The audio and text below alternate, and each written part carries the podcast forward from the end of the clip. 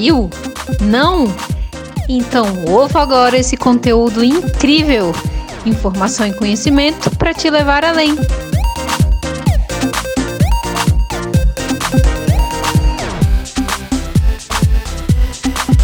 Bom dia, pessoal. Bom dia, bom dia, bom dia. Estou aqui novamente com vocês. Meu nome é Diego Macedo, trabalho na Adtech Gesti, Gestão da Inovação Tecnológica. Tudo bem com vocês, né? Espero que todos estejam bem. Bom, vamos começar, vamos dar sequência uh, no segundo ciclo de palestras sobre propriedade intelectual. E nessa manhã a gente uh, vai ter a segunda palestra do ciclo, tá? É, já imagino aqui que vai ser sensacional, já apresento o palestrante para vocês daqui a pouquinho. Antes eu quero reforçar a importância desse tema aqui para vocês, tá? É, não vou ser repetitivo, a gente já falou disso na primeira, na abertura da primeira palestra, mas a gente precisa compreender a importância desse assunto para a nossa organização.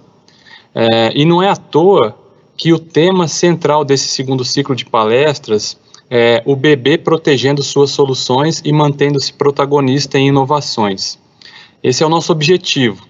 É, continuar sendo, né, com esse nosso grande poder de criar de trazer soluções inovadoras e sermos ainda mais competitivos nessa indústria é, que exige esse diferencial. Beleza? Bom, a propriedade intelectual, né, a proteção da propriedade intelectual precisa ser encarada como estratégica na nossa empresa, na nossa organização, é, e, e, é esse o entendimento que a gente quer disseminar com essas palestras, uh, com as comunicações, com as orientações que a gente tem conduzido aqui na, na Ditec Gestir tá? É, mas sem enrolar muito, né, vou, já vou passar a bola aqui para o nosso palestrante de hoje. É com, com muita honra e, e satisfação que eu apresento para vocês uh, o Gustavo Moraes. Ele é engenheiro elétrico, advogado, especialista em propriedade intelectual uh, no Franklin Pierce Law Center nos Estados Unidos, em Artificial Intelligence uh, Implication for Business Strategy no MIT, professor de pós-graduação da FGV e da Escola Superior de Advocacia na OAB de São Paulo, autor de diversos livros e artigos, tem muita experiência em litígios judiciais, negociações de propriedade intelectual, patente, desenho industrial, transferência de tecnologia, marcas. Uh, acho que nem preciso entrar em mais detalhes aqui, já, já posso parar por aqui, né, Gustavo? Já expliquei bem a, a, a, o gabarito do nosso palestrante aqui. Então, ele vai falar para nós sobre proteção jurídica de tecnologia utilizada por instituições financeiras, tudo a ver com o nosso, com o nosso mundo aqui. É, antes de eu passar a palavra para ele, eu quero pedir para vocês que estão participando aqui conosco dessa palestra, mandem suas perguntas, seus comentários, sugestões aqui no chat, a gente vai acompanhar, tá bom? E aí, uh, o Gustavo vai fazer a apresentação e no final vai responder as perguntas que couberem dentro do, do nosso tempo aqui. Beleza? Bom, Gustavo, é com você. Peço, é, por favor, que compartilhe aí a sua apresentação e boa palestra para todos.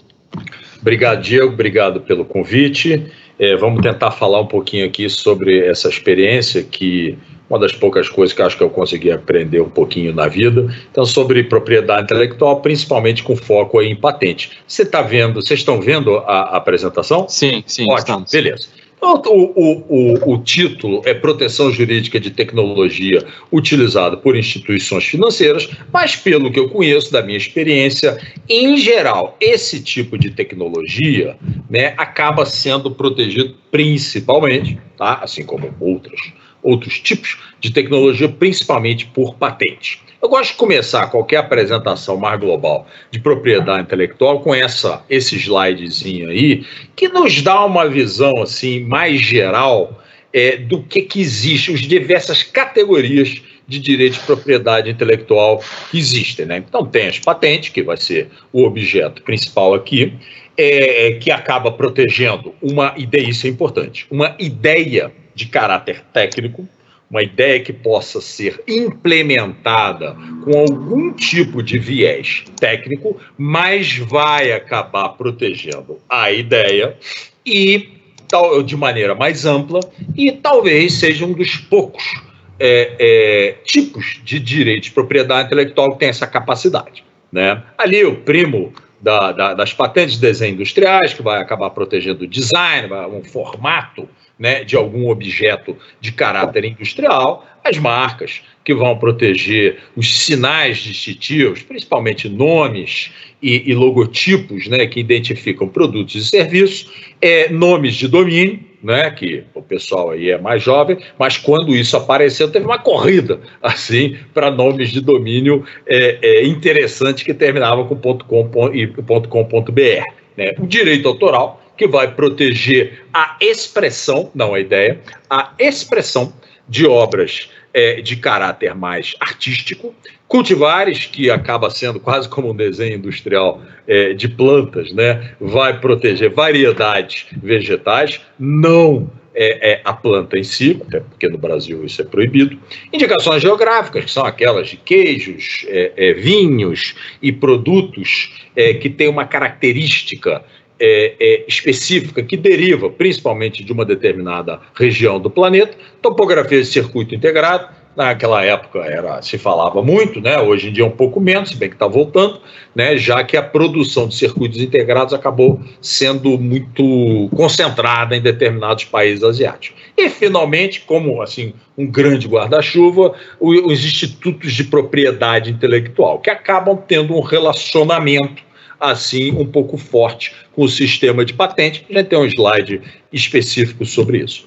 Aqui eu também gosto de colocar esse slidezinho. É, infelizmente acabou não saindo aí a nossa projeção para 2020, mas em vermelho são os chamados pedidos de patente PCT. São pedidos de patente internacionais depositados é, é, através de um tratado internacional, Tratado de Washington, lá da década de 80. Brasil é signatário, é membro fundador, e boa parte dos pedidos de patente são depositados aqui, é, derivam né, desse PCT, são fases nacionais desse PCT. Então a gente vê que lá em 2019 teve um aumento grande é, dos PCTs, depois de uma queda lá em 2018, e, e você vê que também seguido por um certo aumento do depósito de pedidos de patente nacionais, é, mas pelo que eu vi das projeções de 2020, isso já deu uma caída boa, né? provavelmente é, em função da pandemia. Mas vocês veem a ordem de grandeza: 265 mil é, depósitos de PCT internacionais, tá? no geral, grandes empresas que depositam muito pedido de patente, apenas 28 mil é, aqui no Brasil. Isso tudo indica que 2020 vai cair mais ainda. E vindo de um pico de 34 mil, quase 35 mil. Ou seja, lá nessa época, 2012, 2013, o Brasil era top 10 estava né, lá entre os 10 primeiros países em termos de depósito de pedido de patente. Isso caiu, é, é, infelizmente caiu bastante, né? Temos isso se refere um pouco à atratividade do Brasil. Agora, esse, esse gráfico aqui eu considero até mais interessante, linha verde, é o total de depósitos no Brasil, tá?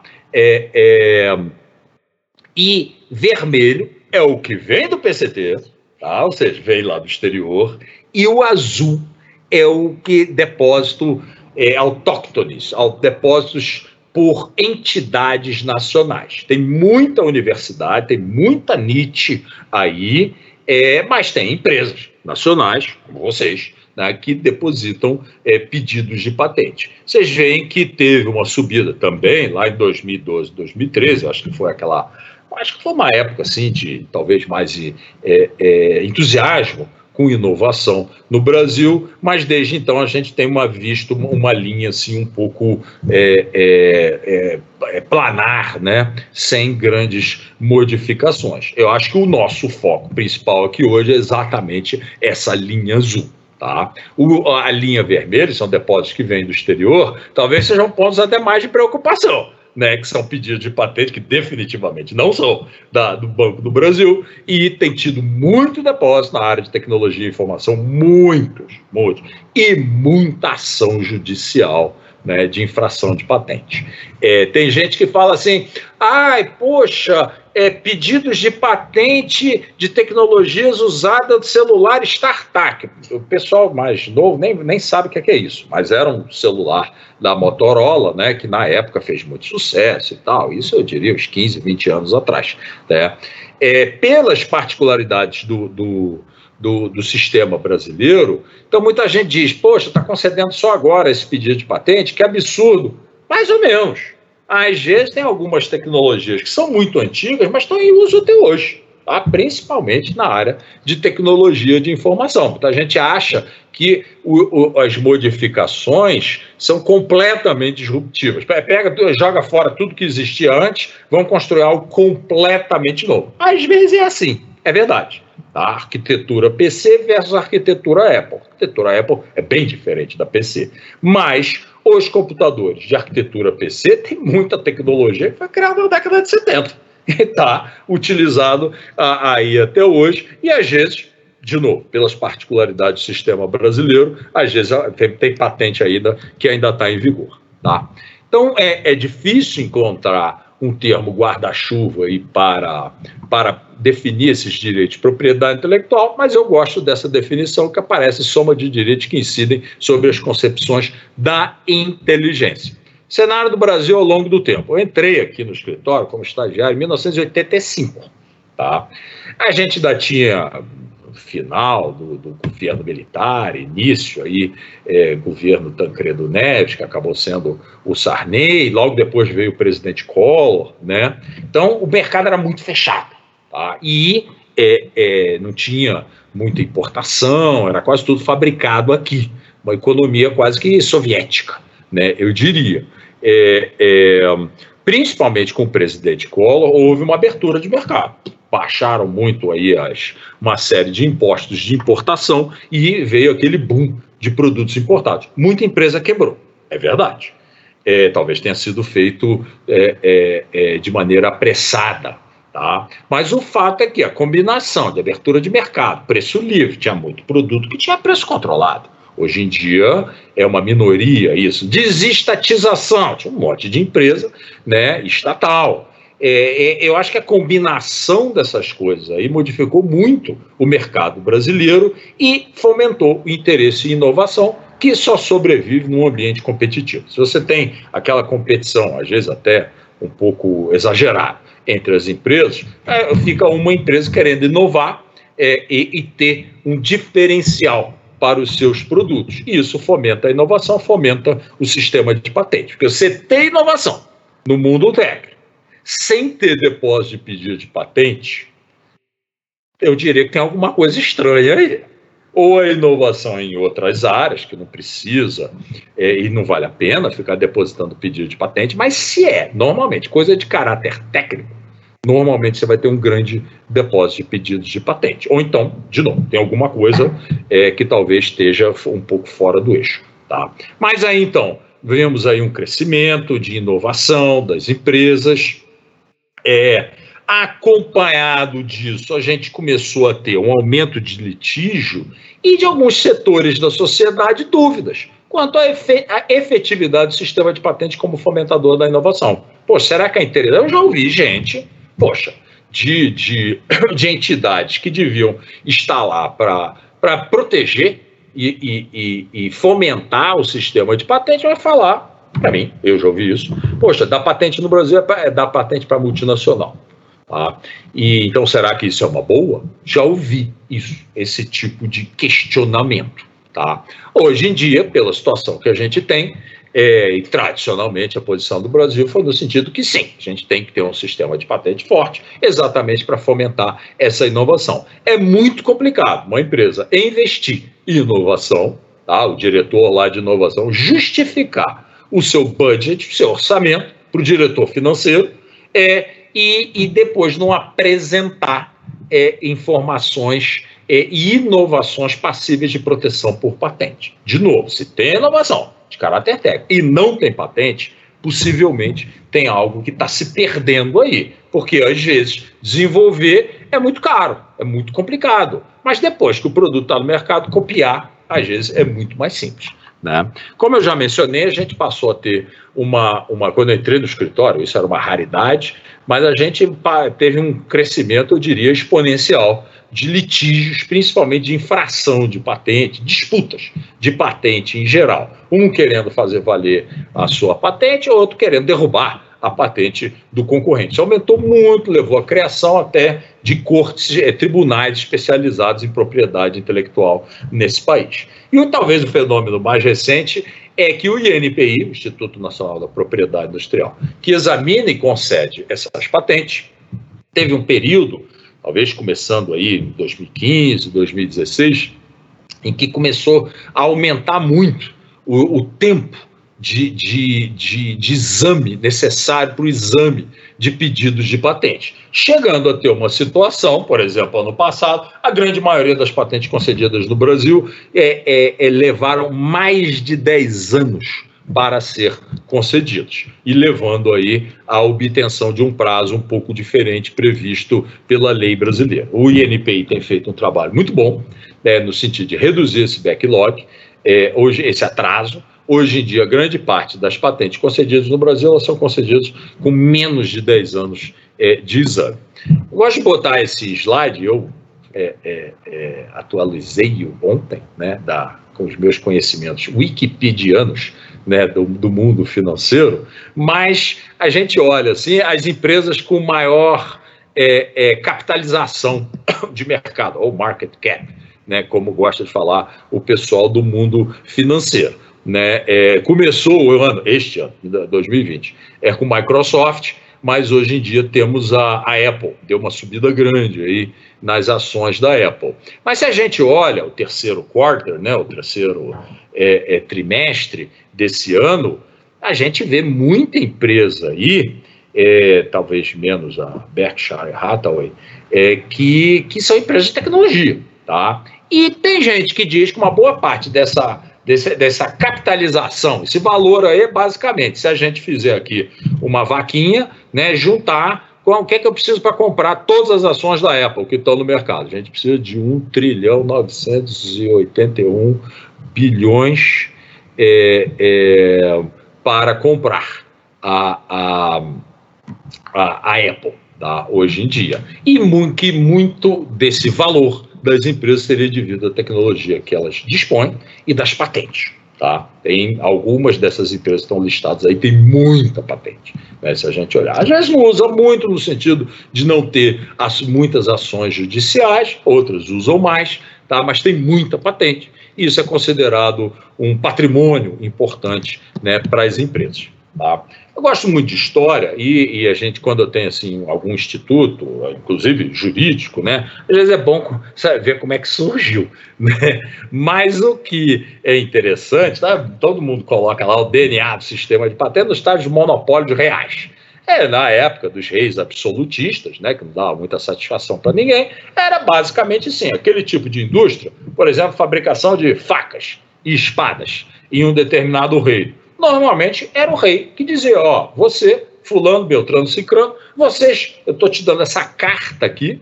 Essa carta aqui diz que só vocês podem fabricar facas e espadas no meu reino, tá? Falei facas e espadas, porque isso é muito importante, né? Lá na época medieval, isso era muito importante, né? É, é, e, e então, ou seja, a coisa não tinha uma regulamentação.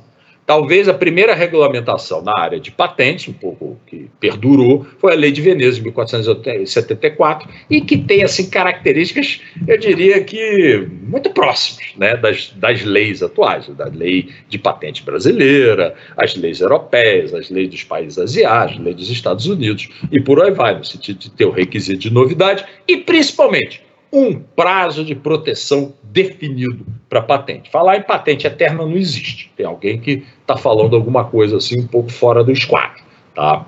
É, houve tentativas de fazerem mais tratados internacionais. O principal é esse que está aí no finalzinho, chama TRIPS. É, é, um tratado internacional, basicamente todos os países do mundo são signatários do TRIPS, e que é, é, prevê institutos mínimos de proteção, principalmente na área de patente é, os países é, do norte tentaram fazer outros é, tratados, né, talvez até para subir é, o nível desses requisitos mínimos, mas acabaram não vi, vigo, é, é, vingando. Talvez o último aí que, que se discute mais seria o tratado entre União Europeia e Mercosul. Se a gente olha o, o o básico deles, né, tem muita coisa, tem muitas é, é, previsões relativas à propriedade intelectual.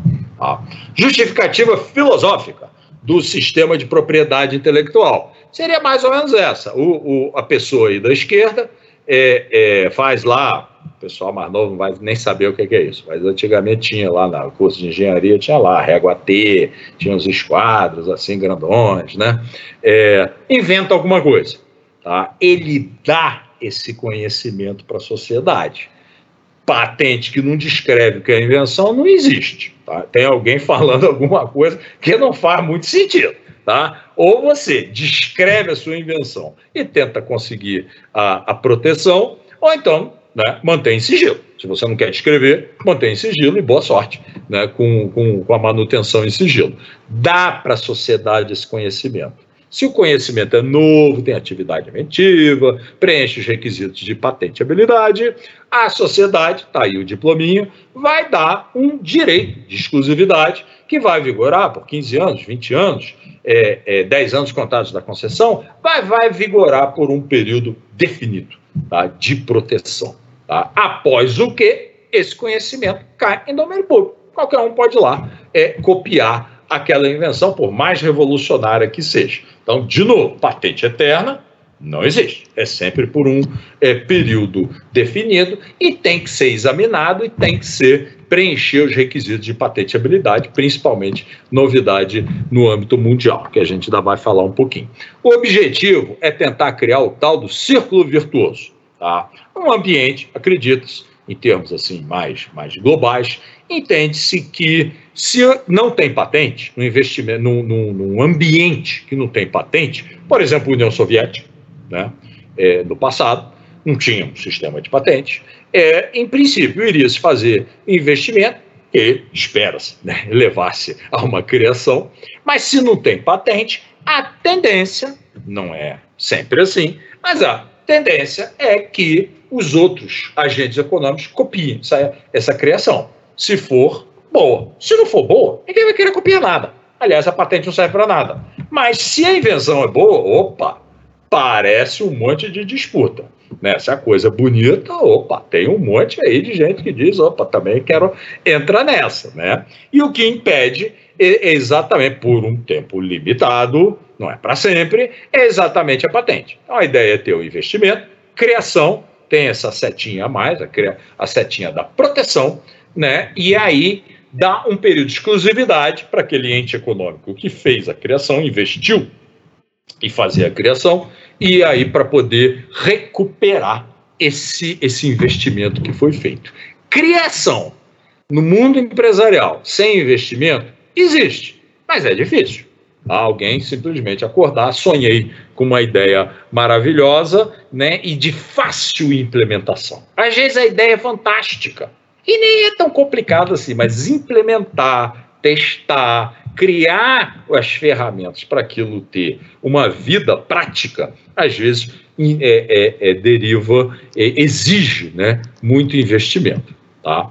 É, agora entrando aqui na parte de marcos legais, né? o que, é que a gente tem na lei brasileira? Né? Eu sou advogado, a gente tem que olhar né, o que está escrito na lei, e a lei brasileira é muito didática, eu diria que muito fácil de entender, bem organizada. Então, assim, é uma lei que, no geral, merece nossos elogios, né? até pela sua objetividade e simplicidade. Mas o bacana é, é, característica aqui do Brasil, tem país que não tem isso, é que na Constituição brasileira fala no Instituto de Patente. Tá? Então, artigo 5 direitos e garantias individuais, inciso 29, eu dei uma editada aí, mas diz que a lei, tem que ter uma lei depois, assegurará aos autores de inventos industriais, olha aí a parte industrial, privilégio temporário, olha aí, não é privilégio para o resto da vida, para sua utilização, bem como proteção às criações industriais, tendo em vista o interesse social e desenvolvimento tecnológico e econômico do Brasil. Isso foi em 1988. Em 1996, nós tivemos a edição e entrada em vigor da Lei 9279, que é a lei é, que hoje em dia rege é, toda a questão de propriedade industrial no Brasil, principalmente a questão de patente. Tá? E se da, da lei, se hoje vocês tirarem três conceitos e guardarem isso, eu já fico satisfeito. já vou dormir feliz, tá? Que é basicamente o artigo 8, que diz que é patenteável a invenção que atenda aos requisitos de novidade, atividade inventiva e utilização industrial. Tá? São esses três requisitos. Isso é uma coisa basicamente mundial, quase todas as leis de patente no mundo é, têm isso, e a lei brasileira, felizmente, né, seguiu essa, essa linha também. Então, essa novidade aí, ela é no âmbito mundial. Tá? Mas, poxa, como é que eu vou patentear uma coisa que não existe em nenhum lugar do mundo? Olha, passar esse requisito de novidade é mais fácil que a gente imagina. Basta que a sua invenção tenha alguma coisinha diferente frente ao que já existe. Ah, mas o que é frente ao que já existe? É o chamado estado da técnica. Existem bancos de dados aí, cada vez mais amplos, cada vez com capacidade de tradução. Então, você pega um documento escrito em finlandês, ele lá, o banco de dados já tem um tradutor é, é, eletrônico é, incorporado, então você já meio que lê o, o, o, documento em outra língua, de uma língua assim um pouco mais é, menos comum, é, é, e, né, e cada vez mais fáceis e mais baratos de você buscar essas, essa, essa tecnologia. Tá? Então, às vezes, a gente pensa assim que é muito difícil é, ter uma noção do que é o estado da técnica, cada vez é mais simples. Tá? Essa é que é a verdade. Além da novidade, nós temos atividade inventiva. Então, eu disse que para atingir a novidade, basta ter algo de diferente frente ao estado da técnica, frente ao que já existe. Essa atividade inventiva, esse requisito adicional, diz que não pode ser óbvio um técnico no assunto. A gente imagina uma pessoa que tem um conhecimento, eu diria, mediano sobre aquela atividade, sobre aquela tecnologia, e aí a diferença do que existe entre a minha invenção e o estado da técnica, entre o que já existe, é X. Esse X é óbvio para um técnico no assunto. Então, é, se a novidade tem um caráter muito objetivo, a, a, a atividade inventiva, a análise da atividade inventiva, tem um caráter bastante subjetivo. Mas é o, o requisito da atividade inventiva que nos dá, digamos, dá sentido ao sistema de patentes. Senão você ia ter uma superpopulação de patentes, todas muito parecidas uma com a outra, né? porque bastaria atender ao requisito de novidade e aí seria passível eh, de, de obtenção da, do direito de patente. Finalmente, nós temos a aplicação industrial, como eu mencionei logo no início. Invenções, criações de caráter técnico. O que a lei fala é aplicação industrial. Né? Mas eu gosto de falar técnico por quê?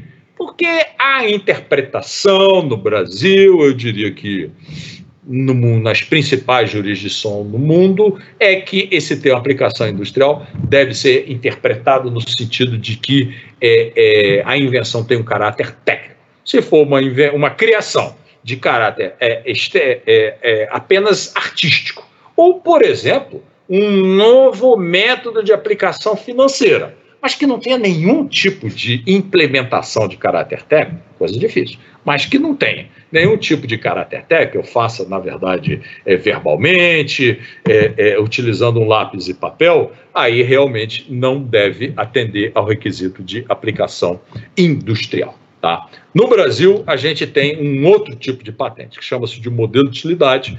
É, não vou entrar até em função de tempo aqui nas diferenças, existem diferenças.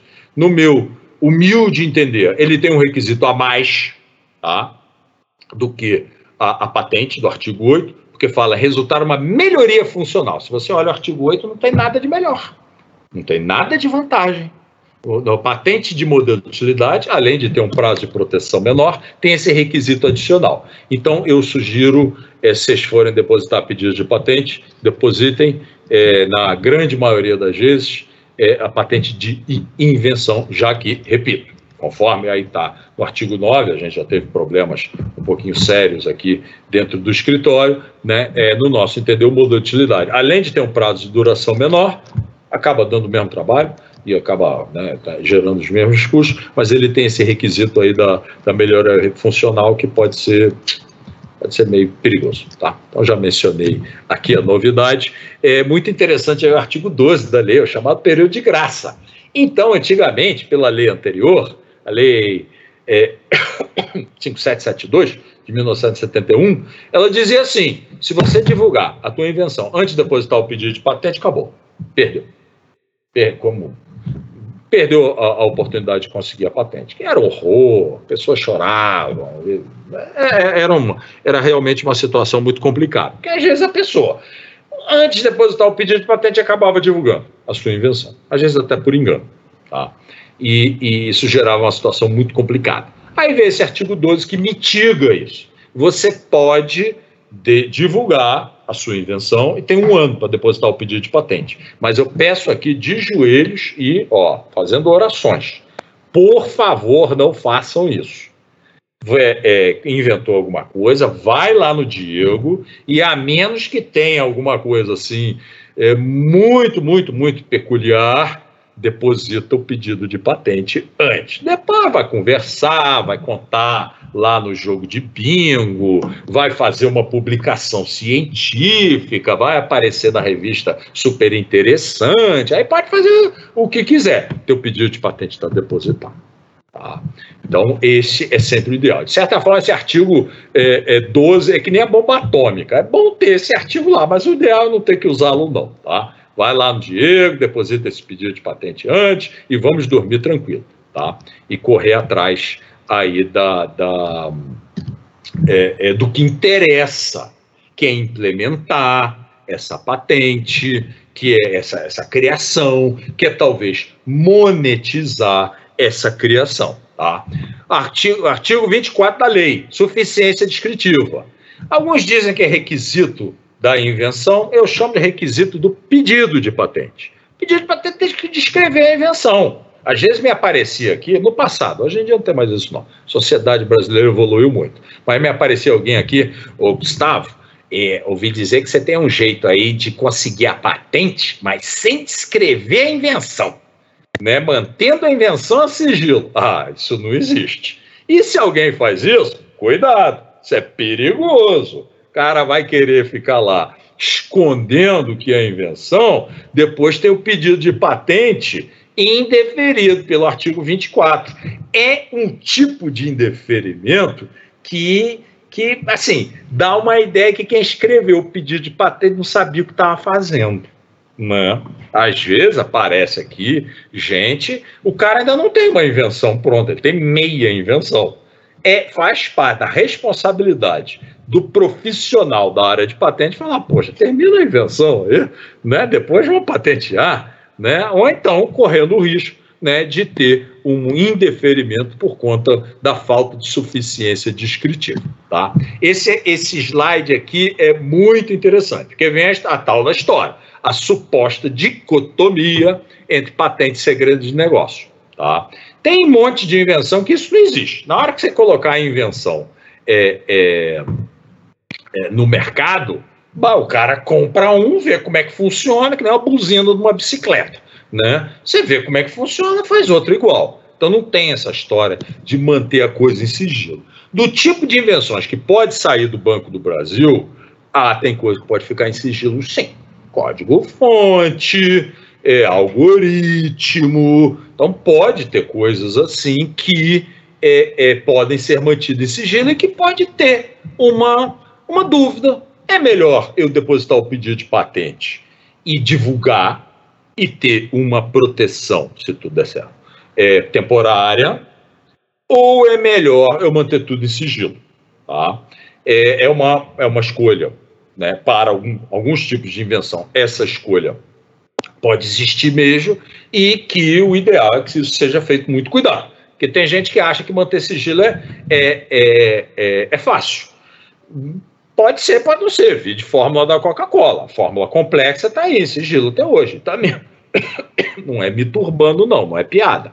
É, tá em sigilo mesmo. Tem muito ingrediente natural, ali é complicado fazer análise daquela, daquela fórmula. Né? É, mas tem que olhar com muita calma. Quando dizer Benjamin Franklin, não era eu, não. Quem dizia era Benjamin Franklin. É, é segredo de três só matando dois. Tá? Então teria que ter proteção contratual muito, muito, muito ajustada, muitos cuidados para manter determinadas tecnologias em sigilo. Se a tecnologia é ruim, ninguém nem olha para aquilo. Mas se a tecnologia é boa, dá uma vantagem competitiva para a empresa, opa, aparece um monte de amigo. Né? Parece um, é que nem ganhar na loteria. Apareceu um monte de gente né, que você nem, nem nunca tinha ouvido falar, né, querendo copiar, querendo se aproximar, querendo licenciar, querendo entender como é que aquilo funciona e por aí vai. Talvez a melhor combinação seja um pouco de segredo industrial, que patentear tudo também não dá, né? E ou ficaria muito caro. E, e mas as partes principais, talvez o algoritmo, é, patentear sim, tá? É, patente protege ideia, como eu disse, protege sim. Se depender, não é uma ideia de maneira mais global, né? Mas é, determinadas formas de implementação da ideia vai ser passível de proteção, sim. E existem até algumas decisões judiciais que dão a entender que o direito autoral também protegeria ideia. Eu iria muito, então, de vez em quando a gente conversando aqui, ao invés de depositar um pedido de patente, Será que não é melhor proteger tudo por direito autoral? Por quê? Porque não tem que escrever, não tem que descrever a invenção, não tem que depositar um pedido de direito, de registro de, de, de direito autoral, você não tem que descrever nada. Tá? E, e mais, no meu humilde entender, a mais correta interpretação tanto das decisões judiciais como dos princípios básicos do direito autoral é que o direito autoral vai proteger a expressão da ideia, não a ideia. Tá? Que pode ser interessante, proteger também a expressão da ideia, mas a ideia não, seria só por patente. O princípio básico da patente é, é que você vai ter um relatório descritivo, onde você descreve é, de maneira mais global o que é, que é a invenção, o que é, que é a sua implementação da invenção, mas você vai ter um trecho que chama-se as reivindicações. Tá? E essas reivindicações aí realmente precisa de uma pessoa com experiência, com formação para escrever, porque amanhã, se tiver uma ação de infração de patente, o juiz tem que olhar essas reivindicações para dizer se o concorrente está infringindo ou não. Ou seja, as reivindicações é que definem a extensão da proteção conferida pela patente. Tá? Então, muito cuidado né, na hora de selecionar o profissional que vai escrever o pedido de patente, o relatório descritivo, às vezes também não é tão fácil assim de se escrever, tá? tem que fazer as perguntas corretas para os inventores, é, mas as reivindicações realmente precisa de um entendimento do que é, que é a lei, do que, é que são as decisões judiciais, que interpretam a extensão, das, a correta interpretação das reivindicações, para que isso possa ser escrito da maneira mais vantajosa possível. Tá? Aqui no Brasil, você, é, é, a gente tem um prazo de proteção que é, que é um pouco diferente do resto do mundo. Lá no Congresso Nacional, acho que tinha gente que tinha bola de cristal, lá em 96, então eles colocaram esse artigo 40, que diz assim: a patente de invenção, esquece um pouco de modelo de utilidade, mas a de invenção ela vigora por 20 anos, contado da data do depósito. Tá? Mas, é, é, é, tá no parágrafo único do artigo 40, diz que o prazo de vigência não será inferior a 10 anos, contados da data da concessão. Tá? É, é, ou seja, se o exame do pedido de patente é, a partir do depósito. No, INPI demora mais de 10 anos. Se essa patente sair, é, o prazo dela não vai ser 20 anos contados do, do depósito, vai ser 10 anos contados da concessão. Uma boa parte, dezenas de milhares de patentes concedidas no Brasil, elas têm esse prazo de 10 anos contados da concessão. Tem até uma ADI, uma ação direta de inconstitucionalidade, no Supremo, tá? que, que é, é, então tem é, associações, tem é, é, entes da sociedade que entendem que esse artigo é inconstitucional. Eu entendo que não. Eu entendo que foi até uma forma inteligente de compensar esse atraso aí do INPI, que realmente não tem paralelo no mundo. Né? Nesse ponto, o INPI ganhou a medalha de ouro aí, em atraso do exame, é, mas o fato é que essa ADI aí pode ser é, é, julgada ainda esse ano, então é uma coisa que a gente tem que ficar de olho. Tá?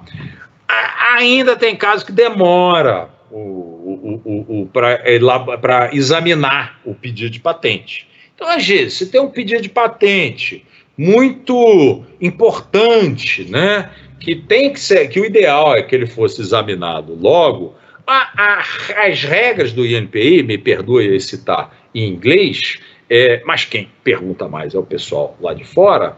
É, é, então tem uma série, essa resolução 247, depois a portaria 294, prevê uma série de possibilidades em que o depositante de um pedido de patente pode requerer ao INPI uma aceleração de exame.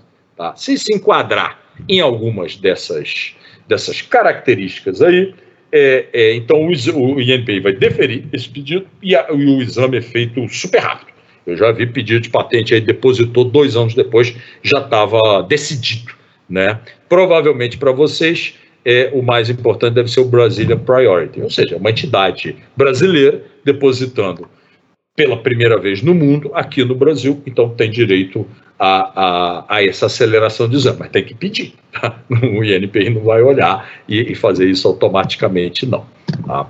É, é, ah, tá. É, é, é, o artigo 10. Artigo 10 tem coisa aí que, pelo tipo de invenção que eu imagino que sai aí do Banco do Brasil, esses, essas proibições do artigo 10 podem, opa, ter uma certa, uma certa é, é, influência, tá? Então, ó, vocês veem aí no inciso 1 do artigo 10 da Lei de Propriedade Industrial, métodos matemáticos não são patenteados. Tá? Então, se um pedido de patente, por exemplo, um aplicativo de vocês, normalmente um aplicativo vai ter um algoritmo ali. Tá? Esse algoritmo, dependendo de como você descreve e reivindica, ele pode cair nessa é, é, proibição de método matemático.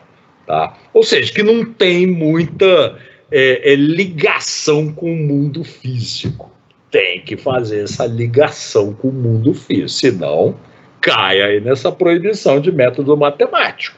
Tá? Ontem mesmo eu vi um pessoal aí de TI, a minha invenção é essa. O cara me botou uma equação. Falei, muito bonita a equação. Né? Me parece muito complicado e muito inventivo. Mas tem que trazer isso aí para a vida real. A gente tem que encontrar qual é a aplicação prática dessa equação. Proteger a equação não vai dar, vai cair aí. Dependendo do. Sempre aqui na base do aplicativo, tá? É, são o tipo de exemplo que está vindo na minha cabeça agora. Às vezes vai ser algum método de fazer negócios, cuidado para não cair nessa, nesse inciso aí é, de que proíbe a patenteabilidade de concepções puramente abstratas. E você vê que o inciso 3, ele proíbe especificamente de métodos comerciais, contábeis, financeiros. Ou seja, mais uma vez, simplesmente reivindicar lá no pedido de patente um método financeiro que não tem ligação com o mundo real, com o mundo prático, pode muito bem cair nessa proibição e o INPI acabar não dando essa patente, tá? E olha só, mais uma coisa. Inciso 5 do artigo 10, lá da nossa lei atual. Programa de computador em si não é patenteável no Brasil. Como é que se entende, o próprio INPI entende o que é que é um programa de computador em si ele entende que é o código-fonte. Você não pode escrever um, uma reivindicação que seja por código-fonte. Pode até escrever, mas não vai ser concedido pelo INPI. Aliás, acho que nem os Estados Unidos, que costuma ser o país mais é, é, é, liberal para isso. Tá? Então, como é que a gente patenteia, então, é, é, invenções implementadas por um programa de computador? mais, mais uma vez, eu imagino que tendo invenção aí de vocês, vai ser principalmente nessa área. A gente tem que sempre pensar, eu peguei esse, esse slide aí, olha, ele é do Antônio Abrantes, esse, essa pessoa, esse profissional, ele é examinador do INPI, ele é muito bom. E ele atua nesta área de exame de invenções implementadas por computador. Então, as apresentações, as apresentações dele são sensacionais, muito didáticas e ele tem uma visão muito liberal. Tá? Então, você vê aqui ó, uma fórmula matemática, tá? É, ela pode ser implementada por um hardware mecânico, e é verdade, você pega aí, século XIX era assim que era implementado, essa, essa lógica e essa fórmula. É hardware eletrônico analógico, você pode ir lá na Santa Efigênia comprar é, é, separadamente os, os transistores, capacitores, resistores e por aí vai. Você pode implementar através de um chip de computador, ou você pode. A forma mais simples, hoje, em 2020, a forma mais simples é pegar uma CPU de uso geral e programar. Aí vem a pergunta: se você pode patentear todos esses aqui, que tem uma implementação mais mecânica, por que, que você não pode patentear a forma mais é, inteligente de você implementar uma determinada ideia né, é, passível de, de, de concretização por um programa de computador?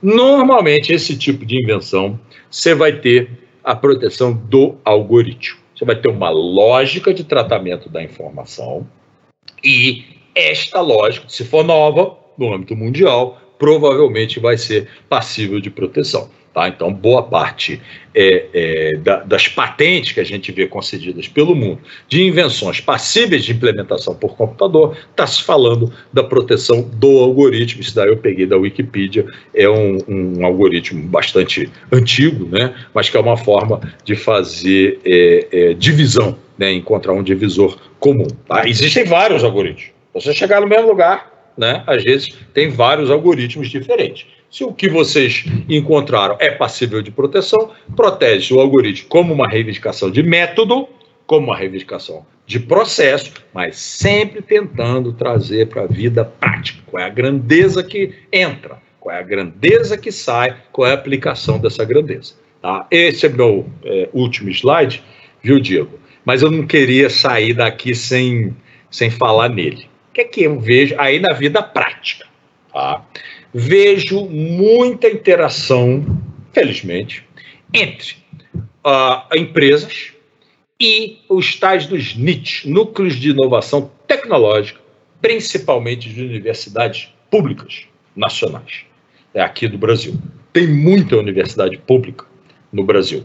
E tem muita universidade pública com profunda atividade acadêmica e na área de inovação. Aliás, Algumas das maiores depositantes de patente no Brasil são universidades. Tá? Então, é, e esses, essas, muitas dessas universidades têm esses núcleos de inovação tecnológica, têm escritórios de transferência de tecnologia, ou seja, são bastante ativos na hora de divulgar as suas tecnologias. Né?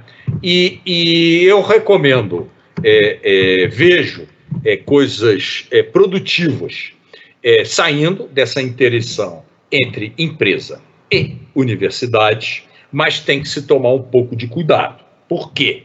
É, é, é, no início, normalmente, é, existem conversações informais, tem aquela, aquela construção de confiança mútua, que é importante mesmo, tá? Mas na hora tem um momento que é a hora dos advogados, tá? E tem que fazer os contratos. Quem, quem tem direito a quê? Né? É, a empresa vai colocar recursos para testar aquela tecnologia e realmente implementar, poxa, ela tem que ter alguma participação da propriedade intelectual lá no final. A universidade, ou seja, a, a entidade da onde surgiu a invenção, vai ter direito a quê? A royalties? É, é só isso? Resolveu depositar o pedido de patente. Quem é que paga pelo pedido de patente? Quem é que paga as anuidades? Vai depositar no exterior. Quem é que paga esses depósitos fora do Brasil? Parecem coisas prosaicas, mas eu já vi, na minha experiência, sair muito desentendimento e muita discussão. Por quê? Porque no início não se combinou as coisas. É, é, não quis chamar o advogado. Não é fazendo propaganda da OAB, não, tá? Mas o advogado é treinado né, para ver essas coisas de aonde pode dar problema, né? Mais ou menos como o pacto antinupcial, né? Se está combinado antes, não fica caro depois. Mas às vezes não combina nada, aí vem aquela invenção que realmente tem um potencial bom. É, eu vejo o, o tipo de interesse o relacionamento mudar, então cuidado. Segundo bullet point, relacionamento com membros da academia. Não está se lidando com a universidade, está se lidando com o funcionário da universidade. Por exemplo, um professor universitário. Nada contra professores universitários. Eu sou professor universitário. Mas tem muito contrato aí que tudo o que o professor inventar não é dele, é da universidade. Então, é, tem que é, é, manter os bons relacionamentos, é, fazer o networking, entender o que é que está se passando no Brasil, as invenções estão surgindo, mas infeliz ou infelizmente a gente tem que pensar nesses aspectos práticos, jurídicos, e eu já vi é, é, alguns desentendimentos e, e, e talvez é, o progresso não tão bom quanto possível surgir, porque logo no início não se perguntou, mas peraí, qual é a sua posição frente à universidade? Dedicação exclusiva, tem contrato de trabalho, como é que é? Eu tenho que negociar com você ou com a, ou com a universidade ou com os dois? É, muitas vezes é com os dois. Por último, é, eu prometo que é a última coisa, viu, Diego? É, é, registro programa de computador no INPI. Tem lá um tipo de registro lá no INPI que não é da patente, é o tal do registro programa de computador. Você pega e registra o código-fonte. Você vê que eu acabei de dizer, código-fonte não é patenteável no Brasil. Mas este código-fonte é passivo de proteção. Tem até uma lei no Brasil específica para o código-fonte. Ele é passível de proteção por direito autoral. Você pega, você imprime o código-fonte, apresenta, antigamente era assim, você apresentava dentro do envelope para o INPI. Tá? Paga lá a taxa do INPI, está protegido. Está protegido o algoritmo? Está protegido a ideia? Negativo. Está protegido aquele código-fonte. Se alguém copiar aquele código-fonte, opa, está violando o direito autoral que vigora por 50 anos da empresa que fez aquele registro. Tem que pensar nisso, porque tem gente que confunde e acha que eu tenho um determinado aplicativo, por exemplo, que tem um código-fonte. Se eu registro aquele código-fonte, qualquer outro código-fonte que implemente uma coisa parecida com aquele aplicativo vai violar o meu direito autoral. Não vai, não é o caso. Para violar esse registro programa de computador, tem que ser o mesmo código-fonte ou substancialmente o mesmo código-fonte. Então, só para não confundir é, é, os institutos, porque um único instituto. Você tem que descrever a invenção, isso é um pouco mais laborioso, dá um pouco mais de trabalho. Você tem que contratar um profissional para fazer isso. E o único que tem um relatório descritivo, reivindicações, é a patente. Os outros, normalmente, não tem essa etapa. Você descrever a invenção, descrever reivindicações que definam bem tua invenção, que vai te proteger bem lá na frente numa ação judicial. Tá? Então, às vezes, aparece alguém com atalhos. Atalhos. Cuidado com as soluções muito fáceis. Né? É que nem esquema de pirâmide. O cara vai te vender, né? Olha, você vai ganhar 10% ao mês. Né? Cuidado. Então, assim, desconfie um pouco de coisas que vão proteger a ideia e que é, é, são muito fáceis de se, de se elaborar e depositar perante ao INPI. E era isso que eu tinha que dizer. Cumpri meu tempo, Edil? Perfeito, perfeito, Gustavo. É, muito obrigado aí pela, pela palestra, pelo, por compartilhar esse conhecimento seu com a gente. É, tem, temos algum tempinho aqui ainda, temos alguns minutos para a gente responder algumas perguntas. Vou passar para você aqui a pergunta do colega Márcio Cunha. Para iniciar o registro ou até ter o registro da patente, é obrigatório ter concebido um protótipo? Boa pergunta, Márcio. É, olha, é, é, no século XIX, na Alemanha nos Estados Unidos também, precisava sim, você tinha que fazer um, um, um, protótipo. Aliás, tem um museu lá em Washington muito legal, né, que tem esses protótipos. Guardaram, fizeram um museuzinho, né, tinha, tinha empresas lá em Washington que eram especializadas em fazer isso, de fazer um protótipo daquela máquina, né? Não, não precisa fazer isso, tá? E, e eu imagino que a tecnologia do século XXI né, é até meio difícil você fazer um protótipo. Não, você precisa descrever é, é, é, de, pelo menos uma concretização da tua ideia, descrever tão detalhadamente quanto possível e ter muito cuidado na hora de, de fazer as reivindicações. Relatório descritivo é momento de você ser detalhado. Põe detalhe lá. Tá? Relatório, é, reivindicação é momento de não ser tão detalhado. Você não quer ter uma coisa tão restrita assim, uma camisa de força, que o cara muda uma coisinha, é, é, é, é, é, tem a vantagem da tua ideia sem infringir tua patente. Isso é exatamente o que você não quer. Né? Então, na hora de reivindicação, você tem que pensar qual, qual é assim, o conceito mais básico e inventivo da tua ideia para você definir bem. Legal. Mais uma aqui, Gustavo. É, compensa, compensa, fazer o esse é do colega Leonardo Daltro aqui, tá? Compensa fazer o pedido de registro de propriedade intelectual quando o objeto de proteção, por mais que atenda às condições, é utilizado numa atividade interna da empresa que não é visível para as partes externas a ela, como clientes, concorrentes? Se a responsabilidade de verificar se um concorrente está utilizando propriedade intelectual cabe ao seu dono como fazer isso se as atividades em que isso é utilizado não forem visíveis externamente? Ô, Leonardo, não pode. Ô, Diego, você disse que não, pode, não ia ter pergunta difícil.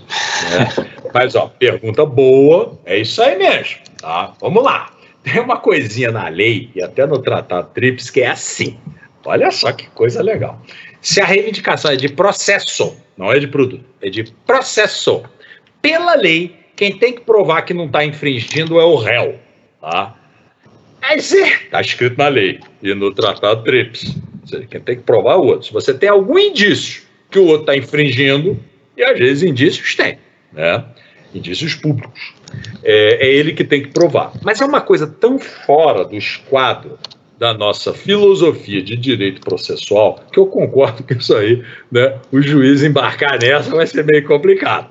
Mas normalmente, Leonardo, tem algum indício que o cara está usando.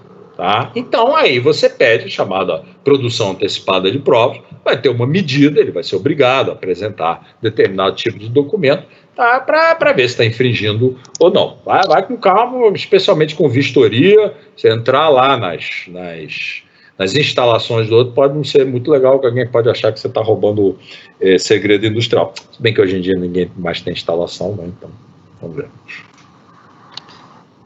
Bom, mais, mais uma aqui, Gustavo é do Carlos Oliveira. Como você enxerga a proteção dos trabalhos gerados por computador, CGW, no regime jurídico brasileiro? Ah, me perdoe a, a, a, ignorância, eu não sei o que é CGW. Vamos botar aqui na Wikipedia. Vamos, vamos para a próxima? Vamos para a próxima. Nosso tempo. Depois, depois, depois, a, gente, depois a gente responde. É, a Patrícia Serfati, tá? Né, primeiro ela, ela dá os parabéns aqui pela temática e pela palestra. É, gostaria de pedir ao palestrante que comentasse como funciona a, a proteção da propriedade intelectual quando, por exemplo, um funcionário contratado elabora projetos de artes visuais e design para produtos e mídia no exercício da sua função. De quem é a propriedade dessas criações? Como e em nome de quem fazer o registro? Patrícia, você, de certa forma, a resposta está na tua pergunta. Funcionário contratado, está no contrato. Né? Eu, eu, se eu contratar alguém lá para fazer alguma coisa lá em casa, o, a propriedade é minha. Né? Se eu for contratar para fazer o design, para fazer uma programação, né? É, é, uma, uma, um plano de mídia e tal, o ideal é ter no contrato é, ó, tudo que você criar é meu. Na área técnica também. Você vai pesquisar soluções aí para é, é, é, abrir contas de maneira remota. Tá? É, normalmente, nesse contrato vai estar lá, estou te pagando todas as soluções que você conseguir é, é, são minhas. Tá? Eu sei que tem muita gente que na hora de ser contratado não vai querer assim, não. Vai, vai querer negociar essa cláusula. Até um tivemos um caso recente na área de marketing, a agência não queria assinar, não. Fala, não, dependendo do que eu criar nessa área aqui, a propriedade continua minha. Mas a negociação do contrato é muito importante. Beleza, a gente está dentro do nosso tempo aqui. É, muito obrigado. Eu vou, vou encerrar por aqui, Gustavo. Você me manda um e-mail aí, viu, Carlos, sobre o CGW. Eu botei a gente, a gente vai responder depois ao, ao, ao Carlos aqui. É, então, primeiramente, eu gostaria de, de agradecer, né? Na minha opinião, foi uma, uma excelente palestra. Agradecer aqui ao Gustavo Moraes pela disponibilidade, pela atenção que ele nos deu. É, foi muito enriquecedor aqui para nós essa troca de experiência. Muitíssimo obrigado mesmo. Desculpa aí pela amolação no último mês, a gente é, conversando para fechar a palestra aqui deu tudo certo. é, e espero, a gente espera aí contar com você nos eventos futuros aqui no, aqui no banco. É, também gostaria de, de, agradecer a todos que participaram aqui conosco, todos os colegas que participaram conosco. É, contamos com o apoio de vocês aí na disseminação desse assunto dentro da nossa, da nossa organização. E, e já faço um convite para a próxima palestra desse segundo ciclo, tá? Que vai acontecer no dia 9 de dezembro, também às 9h30. Já reservem aí na agenda de vocês.